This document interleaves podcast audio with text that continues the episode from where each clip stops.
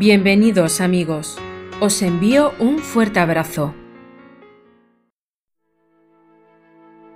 Si no lo veo, no lo creo. Es una frase que decimos con frecuencia cuando algo es tan absolutamente magnífico e increíble que no podemos dar crédito de ello a no ser que lo experimentemos nosotros mismos. Como si nosotros fuésemos el filtro de lo posible o verdadero. Esta recurrida frase fue puesta de moda por Tomás. Santo Tomás, uno de los apóstoles que de una forma más extensa podemos leerla en el Evangelio de Juan. Quizás enfrentarse a la resurrección de su maestro era algo demasiado grande para creerse sin más, algo que puede llegar a entenderse. Sin embargo, esta actitud de incredulidad está cada vez más extendida y forma parte de la forma de pensar actual. Lo que no se demuestra no es cierto. Ya desde el siglo XIX comenzó a desarrollarse este empirismo como corriente de pensamiento, que defendía que cualquier fuente de conocimiento solo podía venir por parte de la experiencia, y más tarde ha terminado por desarrollarse un cientificismo como postura de pensamiento que ensalza el método científico como la visión fiable del conocimiento humano, con la exclusión de otros medios. Es decir, solo es cierto lo que puede demostrarse científicamente aunque la ciencia no haya resuelto las preguntas más trascendentales, de dónde venimos o a dónde vamos u otras sobre cómo están hechas las cosas.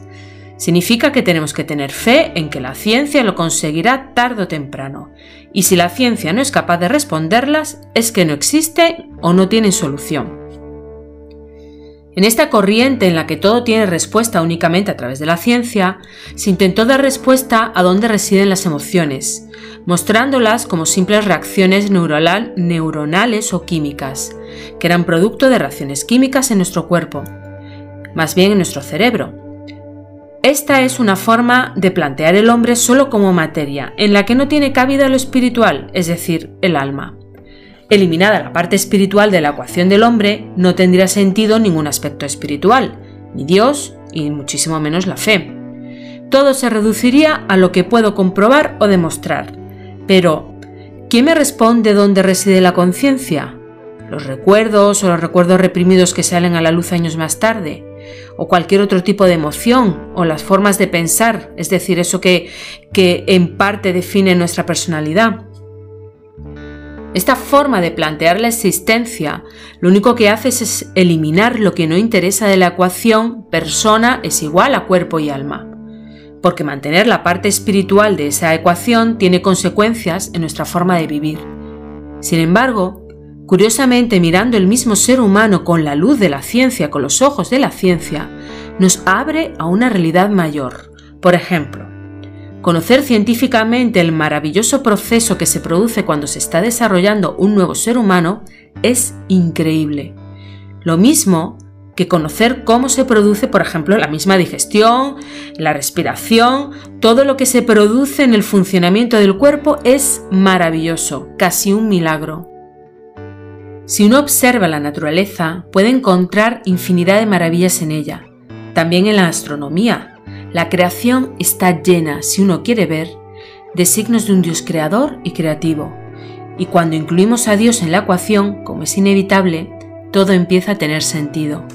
Simplificando mucho, podemos decir que respiramos porque tenemos pulmones, vemos porque tenemos ojos, oímos porque tenemos oído, saboreamos porque tenemos lengua, y amamos y tenemos conciencia porque tenemos alma. Y si hay alma, hay un mundo espiritual. Dios ha creado una realidad material, pero también una realidad espiritual donde tiene cabida la fe. Creer, es decir, ver más allá de nuestros sentidos y lógica. Y aquí volvemos a Tomás. De Tomás poco dice la Biblia, pero Tomás dice mucho de qué ocurre con nuestra fe cuando entramos en crisis. Tomás había vivido en primera persona milagros y curaciones, hechos magníficos, pero en el momento en el que expresó si no lo veo, no lo creo, llevaba días escondido junto al resto de discípulos. Tenían miedo a represalias. Se habían torturado y matado a su maestro de la forma tan cruel que hicieron, ¿qué no podrían hacer con ellos? Así que en ese momento era un hombre asustado, desconcertado, desubicado, que no sabía qué hacer, y aunque hubiera estado tan seguro de sus convicciones, en ese momento de fuerte prueba, todo se había derrumbado. Esta situación me recuerda a la experiencia de Álvaro Sicán, un joven sacerdote capellán de una cárcel zaragozana. Álvaro, nacido en Guatemala, entró en el mundo de las pandillas con tan solo siete años. Con el tiempo fue viendo cómo sus amigos iban muriendo a causa de las drogas o asesinados. Y toda esta situación le hizo entrar en crisis. ¿Y ahora qué? se preguntaba. Era una crisis existencial. No encontraba sentido a su vida. Como Tomás, vivía la desesperación, quizás el miedo. Álvaro podría ver en la creación los signos de un Dios increíble, igual que Tomás vio increíbles signos y milagros. Pero en un momento de crisis, no solo la fe para quien la tiene, sino toda tu existencia tambalea. Y en esos momentos, no solo Tomás, sino también Álvaro, como cuenta en su testimonio, tuvo la oportunidad de encontrarse con Jesús. Tomás transformó su vida a partir del encuentro con Jesús, igual que Álvaro transformó la suya tras encontrarse con Jesús un día que casi por casualidad entraba en una iglesia, donde encontró consuelo a su dolor. Álvaro transformó su vida de pandillero a sacerdote y capellán de la cárcel donde puede dar consuelo a otros. El dolor que él vivió sirve de punto de conexión con aquellos que sufren. La corriente de pensamiento actual que quiere imponerse quiere reducir la fe a algo sin sentido, pero solo desde la fe tiene sentido en los momentos de crisis. Solo Dios puede usar el dolor vivido por el mundo para el bien de los demás. Solo Dios puede hacer valiente a Tomás, que luego salió a contar esta nueva noticia por toda India. Solo Dios pudo transformar el corazón dolido y roto de Álvaro para preparar una persona que pudiera comprender y ayudar a otros que también pasan por lo que él pasó. Crisis tendremos siempre pero vivir las crisis con fe marca la diferencia.